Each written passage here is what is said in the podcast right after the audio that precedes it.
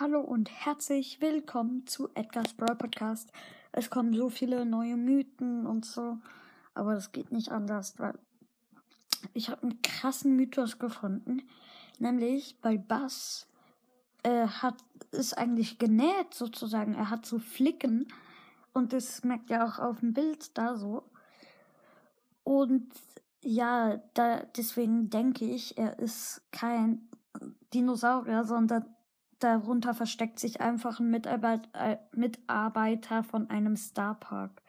Also Starpark-Mitarbeiter und gar kein Brawler.